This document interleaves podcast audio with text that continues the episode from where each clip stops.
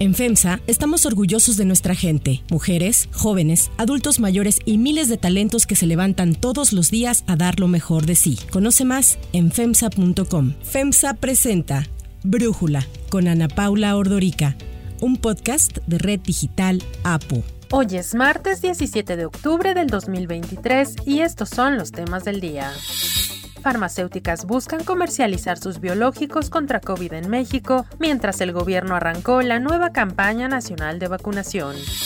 En el día 10 de la guerra, Israel efectúa ataques contra objetivos terroristas de Hezbollah en Líbano, mientras el presidente Joe Biden confirma visita a la zona del conflicto.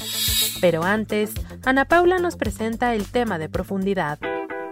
Vamos a hablar de una ola de descontento que recorre al mundo y la investigación que hizo un periodista, nuestro invitado de hoy, sobre cómo salir de este descontento y cómo lograr la felicidad. Le agradezco a Andrés Oppenheimer, periodista, analista y escritor, platicar con nosotros sobre su más reciente libro, Cómo salir del pozo, con signos de exclamación, las nuevas estrategias de los países, las empresas y las personas en busca de la felicidad de Editorial Debate. Andrés, muchísimas gracias por estar con nosotros aquí en Brújula. muchísimas gracias por invitarme. Feliz, como te contaba recién, porque está número uno en la tabla de los más vendidos en Amazon en México. Así que feliz.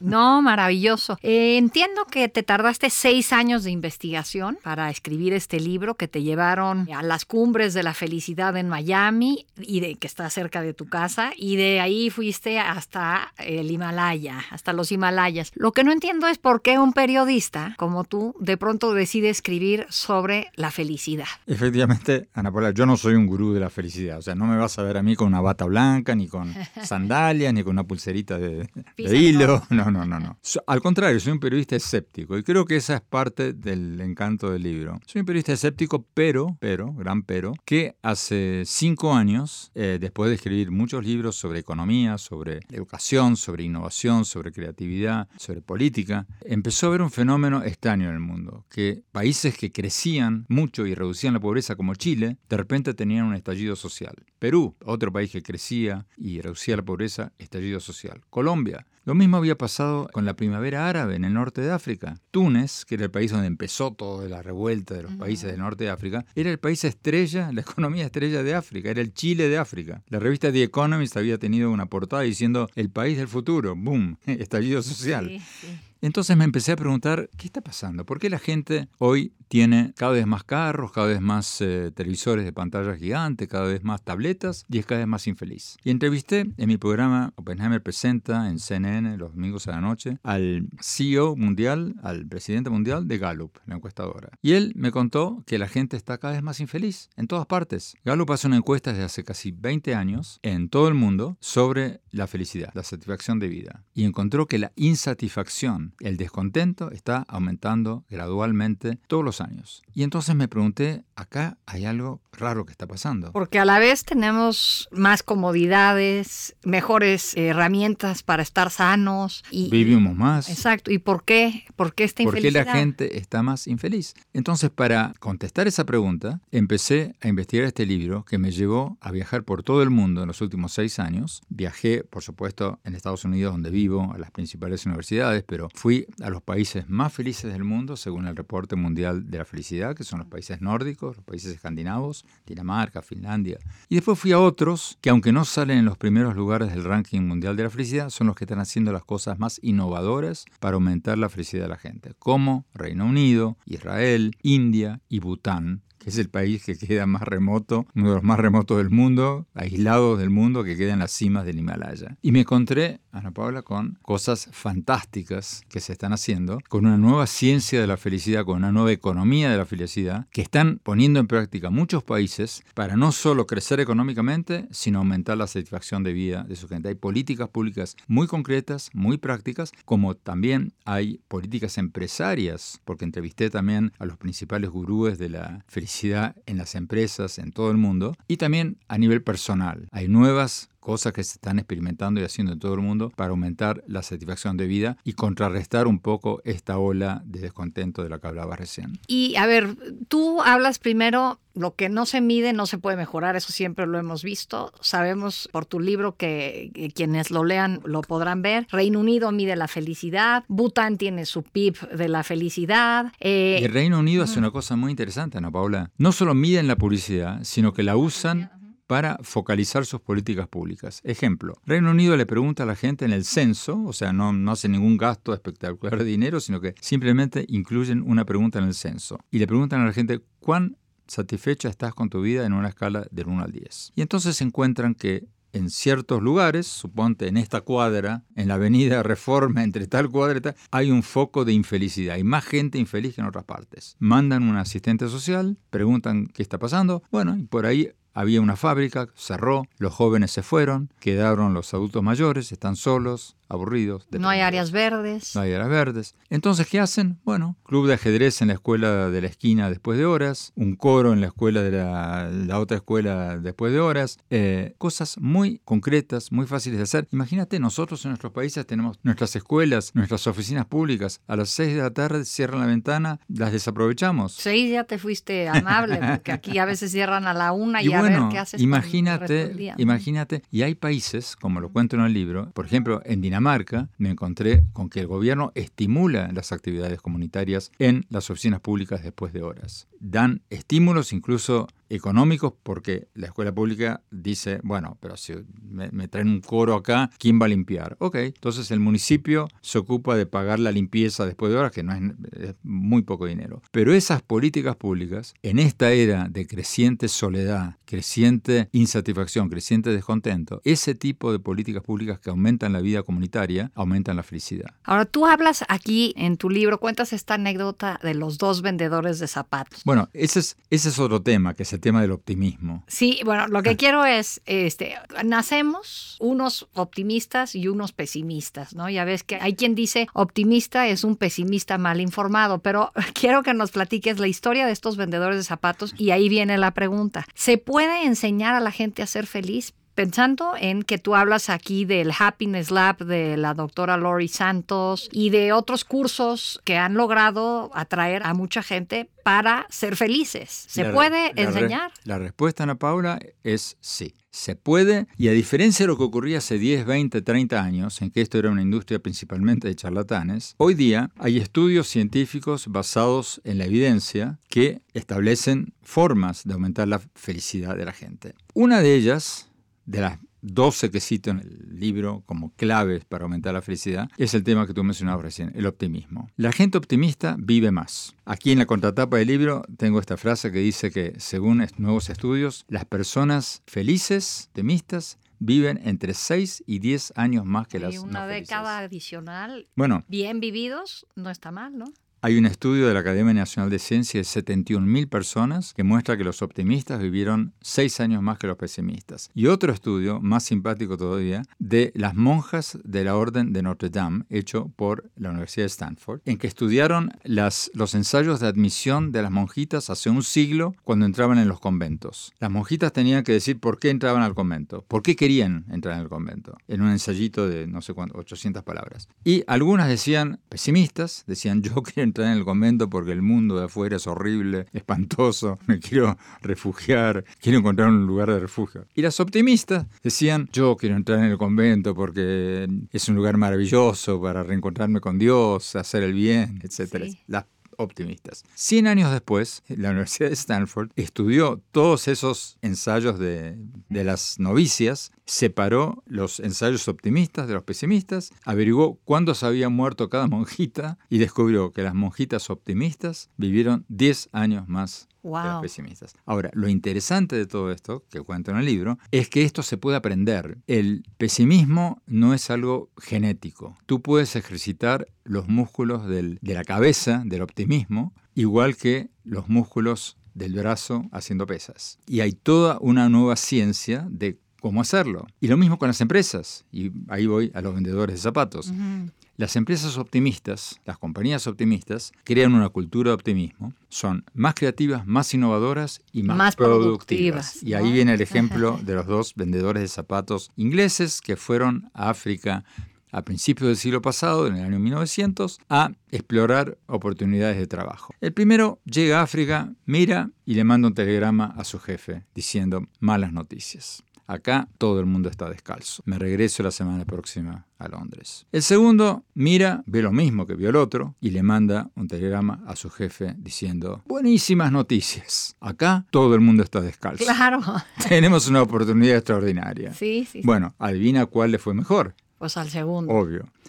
Las empresas que tienen una cultura de optimismo son más creativas, más innovadoras y más productivas y hay que crear una cultura de la productividad en las empresas y ahí en el libro cuento cómo lo hacen muchas de ellas. Ahora, esto a la par, bueno, voy a preguntarte mejor, ¿qué países, porque tú hablas de este ranking, pero una cosa es el ranking y otra cosa es lo que tú viste, ¿qué países tienen la población más feliz? Mira, hay dos maneras de medir la felicidad. Hay rankings que dicen que los países latinoamericanos somos los más felices, pero esos miden la alegría, que es una cosa muy diferente a la felicidad. La felicidad es la satisfacción de vida. Los primeros preguntan cuántas veces has sonreído en las últimas 24 horas. Y ahí ganamos nosotros, los latinos. Colombia, Costa Rica, México, según el año, ganamos. Pero esos rankings no son tomados muy en serio por los expertos porque las mismas personas en estos países a los que les preguntas esto, si tú les preguntas cuántas veces estuviste con rabia, furia, enojado, frustrado en las últimas 24 horas, también salimos primeros. Son rankings de emociones pasajeras. El ranking que toman más en serio, los expertos y yo también, sin ser un experto, son los de satisfacción de vida. En los rankings de satisfacción de vida le preguntan a la gente en 150 países, ¿cuán satisfecho estás con tu vida? Y ahí entran en juego otros factores, no solo cuántas veces te reíste, sino si tienes un hogar más o menos decente, si tienes dinero para llegar a fin de mes, si tienes dinero para educar a tus hijos, si tienes una vida afectiva más o menos buena, ¿no? Es algo mucho más amplio. Y en eso salen primero los escandinavos. Y yo creo que... Pero haces tu,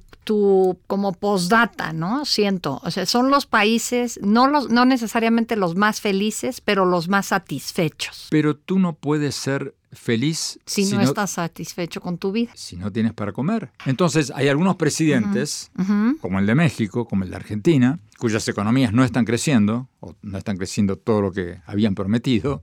López Obrador había prometido un crecimiento del 4%, nunca lo logró. Y ahora están diciendo, bueno, en realidad no es tan importante el crecimiento, lo importante es la felicidad. No, yo lo que digo en el libro es que el crecimiento económico es indispensable, pero no suficiente. Hay que lograr el crecimiento económico, porque sin crecimiento económico no hay reducción de la pobreza. Sin reducción de la pobreza no hay felicidad posible para un pueblo. Ahora, habiendo hecho eso, si tomamos como prioridad el crecimiento económico, a la par, simultáneamente, tenemos que adoptar estas nuevas políticas que están adoptando muchos países para aumentar la felicidad, porque si no, Ana Paula, nos va a pasar lo de Chile. Vamos a crecer y vamos a estar cada vez más infelices. Tenemos que hacer las dos cosas al mismo tiempo. Y se puede. Esto me lleva a la otra pregunta. Si con dinero se logra felicidad. Tú entrevistaste a Daniel Kahneman. Kahneman. Kahneman, que ganó el Nobel, ¿no? Daniel Kahneman es un premio Nobel brillante, uno de los más brillantes que he entrevistado, que curiosamente ganó el premio de economía siendo psicólogo. Ok.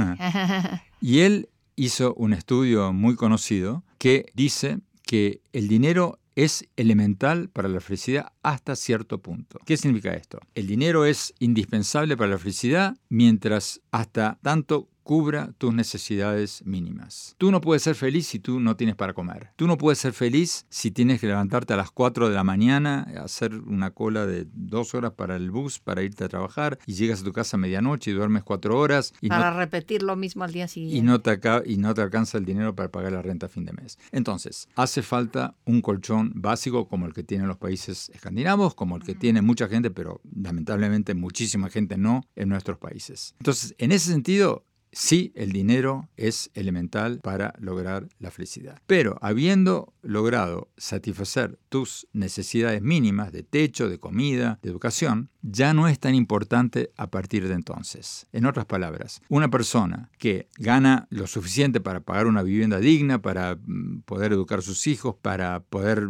comer decentemente y para poder viajar cada tanto, irse de vacaciones, puede ser tan feliz como una persona que tiene miles de millones de dólares. La felicidad no es proporcional al dinero después de cierto punto. Una vez que tú tienes tus necesidades básicas cubiertas, no hay tanta diferencia entre si tú te puedes pagar un viaje a Miami. Primera clase o, en, avión privado. Exactamente. Y eso lo estudiaron economistas del equipo de Kahneman y él mismo, obviamente. Y bueno, por algo ganó el Nobel. Ahora, ya no quiero que, porque tengo ahí, tienes muchas anécdotas muy entretenidas, el experimento de las carteras ah, dejadas en lugares públicos, pero no quiero que no los cuentes porque prefiero que lo lean quienes nos están escuchando. Pero cuéntales qué pasó sin contar la respuesta porque es muy divertido dejaron... Las carteras sin dinero. La Universidad de Wisconsin, la Universidad de Zurich, dejaron 17 mil carteras tiradas en la calle en 40 países. Y en el libro cuento en qué países la gente devolvió las carteras. ¿Completa? Completas y en qué países no. Pero vamos a dejarlo eso. Sí, ahí sale México. Oye, Andrés, entonces yo quiero cerrar esta conversación con que nos digas si después de todo esto que hiciste, eres más feliz que antes. Yo creo que sí, por lo menos soy menos escéptico sobre esta nueva ciencia de la felicidad. Porque, como lo cuento al principio del libro, cuando fui a esta primera cumbre mundial de la felicidad que se hizo donde yo vivo, en Miami, fui con mucho escepticismo. Pensé que me, encontraría con gente sentada en el piso, haciendo, ¿no? Haciendo, pero um, cuanto más me metí en esto, me di cuenta que hay economistas muy serios, psicólogos muy serios, científicos muy serios, que por primera vez con la minería de datos, con la tecnología, están logrando identificar políticas públicas y soluciones personales para aumentar la felicidad de la gente. Entonces, no sé si más feliz, pero más sabio, un poquito más sabio. y así podrán estar quien lea tu libro. No, muy, muy entretenido, muy diferente leer esto, pero siempre con tu estilo. Andrés, muchísimas gracias por platicar con nosotros. Paula, gracias por invitarme. Antes de continuar, quiero pedirles que en la plataforma que nos escuchen, ya sea Spotify, Apple Podcast, la que sea su favorita, que por favor nos califiquen, de preferencia con cinco estrellas, y que también compartan el podcast y comenten lo que les gusta, lo que no, lo que sienten que le podemos mejorar. Ahí en Spotify hay la posibilidad de comentar. Todo esto es para que podamos seguir creciendo y ofreciendo el podcast para ustedes sin costo. Hay otras noticias para tomar en cuenta. 1. Vacunación arrancó la campaña nacional de vacunación contra la influenza y COVID en México, en la que se espera aplicar un total de 54.6 millones de dosis, 35 millones contra influenza y 19 millones contra el virus SARS-CoV-2. Pese a que no cuentan con aval internacional, es decir, no son reconocidas por la OMS o por agencias internacionales como la FDA en Estados Unidos o la EMA en la Unión Europea, la Secretaría de Salud indicó que para COVID-19 se utilizarán las vacunas rusa y cubana Sputnik y La dependencia dijo que ambas vacunas cuentan con perfil de seguridad y eficacia óptimos para la protección de la población y recordó que ambas cuentan con aprobación por parte de la Comisión Federal para la Protección contra Riesgos Sanitarios. En ese sentido, la COFEPRIS informó que ha recibido cuatro solicitudes de empresas farmacéuticas para obtener el registro sanitario destinado a la comercialización de vacunas contra el COVID en nuestro país. Se trata de los biológicos de Pfizer, AstraZeneca y Moderna, incluida su presentación bivalente las tres empresas confían en poder comercializar sus vacunas a finales de año en nuestro país. El proceso se inició a pesar de que el presidente López Obrador aseguraba que no hacía falta que se comercializaran, pues se contaba con los biológicos necesarios para la población mexicana. Sí, que vendan vacunas, no hay ningún problema. Nada más que no hay necesidad porque la gente va a tener acceso a la vacuna gratuita. Para Brújula, Alejandro Macías, médico infectólogo excomisionado nacional contra la influenza AH1N1 habla sobre el proceso de aprobación de las vacunas. Según está siendo evidente por políticas internacionales, la vacunación de COVID e influenza estarán empatadas en el futuro y ya no habrá revacunaciones, sino que será una vacunación anual. En ese sentido, es interesante que ya en México haya compañías que están sometiendo su aplicación a COFEPRIS para contar con un registro sanitario para su venta. Y es lo ideal para que, igual que pasa con la vacuna de influenza, el gobierno vacune a algún grupo o a algunos grupos, pero que quien quiera adicionalmente vacunarse por su cuenta lo pueda hacer adquiriendo la de su bolsillo. 2. Guerra. En el día 10 de la guerra, Israel efectuó ataques contra objetivos terroristas de Hezbollah en Líbano, mientras Irán advirtió de una posible acción preventiva en contra de Israel, justo cuando la comunidad internacional espera una ofensiva terrestre en la franja de Gaza. Y es que desde el fin de semana pasado, cuando se cumplió una semana del conflicto bélico, se esperaba una invasión terrestre de Gaza por parte de Israel, lo que a juicio de Teherán provocaría una respuesta de otros frentes, pues daría pie a que distintos países se involucren en el conflicto. Jamás afirmó no tener miedo a la ofensiva terrestre israelí y por el contrario se dijeron listos para hacerle frente, en tanto las brigadas Al-Qassam, el brazo armado de Hamas, anunció sus planes para liberar a algunos de los rehenes extranjeros que tiene retenidos en la franja de Gaza, lo cual dijeron será cuando se den las condiciones sobre el terreno. Todo esto sucede mientras las iniciativas diplomáticas aumentaron para intentar evitar una escalada del conflicto y una catástrofe humanitaria. El gobierno de México dijo que busca entrar en contacto con Hamas para que se localicen y se liberen a los dos ciudadanos mexicanos secuestrados en territorio de Israel. Así lo dijo el vocero de la presidencia, Jesús Ramírez. La información que se tiene de la Cancillería es que la Cancillería está interviniendo para buscar contactos tanto con Hamas como con gobiernos y organizaciones afines para identificar primero dónde están y, y buscar que los liberen. Hamas también difundió ayer un video de una rehén israelí capturada en Gaza. La supuesta rehén sería una mujer israelí de 21 años capturada en el Festival de Música Electrónica y a quien se ve recostada mientras le curan una herida en el brazo. Así se expresaba la joven. Se preocupan por mí, me están cuidando, me dan pastillas, todo está bien. Solo pido que me devuelvan a casa lo antes posible, a mi familia, mis padres y mis hermanos, por favor, sáquenos de aquí lo antes posible. El canciller alemán Olaf Scholz se une a los líderes internacionales que se desplazan hasta Israel, pues hoy visita el país como muestra de su solidaridad. Por su parte, el secretario de Estado norteamericano Anthony Blinken se reunió por segunda ocasión con el primer ministro israelí Benjamin Netanyahu, con quien habló sobre los esfuerzos de la ONU, Estados Unidos y otros países para permitir la entrada de ayuda humanitaria en la franja de Gaza. Fue Blinken quien confirmó ayer la visita del presidente Joe Biden a Israel, la cual tendrá lugar mañana miércoles. Para Brújula, Beata Bogna, analista internacional, académica del TEC de Monterrey, habla sobre los trabajos diplomáticos que se llevan a cabo en torno al conflicto en Israel y Gaza. El conflicto entre Israel y Hamas está al borde de escalar. Eso podría darse si las Fuerzas Armadas de Israel entren con su ofensiva terrestre a los territorios de Gaza, lo cual podría generar una respuesta de Hezbollah, una organización islámica mm, extremista terrorista que se encuentra en el sur de Líbano y detrás de Hezbollah se encuentra apoyo de Irán, entonces podría haber un involucramiento indirecto o más directo incluso de Irán en este contexto. Ahora bien, hay que ver los últimos días como el intento también eh, diplomático de parte de muchos países de evitar ese desarrollo de, de la guerra entre Israel y Hamas y esta escalada en esta guerra. Hay muchos interesados obviamente en que bajen los enfrentamientos y, y bajen las tensiones y en ese sentido pues yo diría que hay que observar con mucha atención lo que está pasando en los Estados Unidos y en las relaciones de los Estados Unidos. Los mensajes que llegan desde la Casa Blanca y también desde el secretario de Estado Blinken que ya en dos ocasiones ha visitado Israel desde el comienzo de la guerra Israel-Hamas pues van en una dirección muy clara. Israel tiene derecho a responder obviamente al ataque a su territorio pero tiene que hacerlo de forma proporcional y tiene que hacerlo evitando las víctimas civiles en el territorio de Gaza y también evitando una ocupación de Gaza, como lo mencionó también Biden. Para cerrar el episodio de hoy, los dejo con música de Madonna.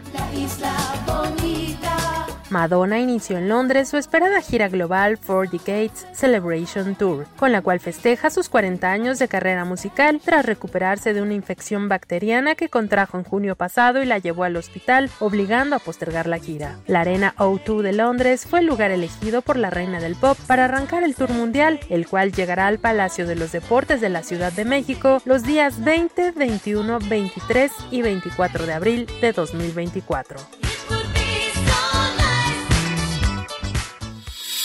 Yo soy Ana Paula Ordorica. Brújula es una producción de Red Digital App. En la redacción, Ariadna Villalobos. En la coordinación y redacción, Christopher Chimal. Y en la edición, Cristian Soriano. Los esperamos mañana con la información más importante del día.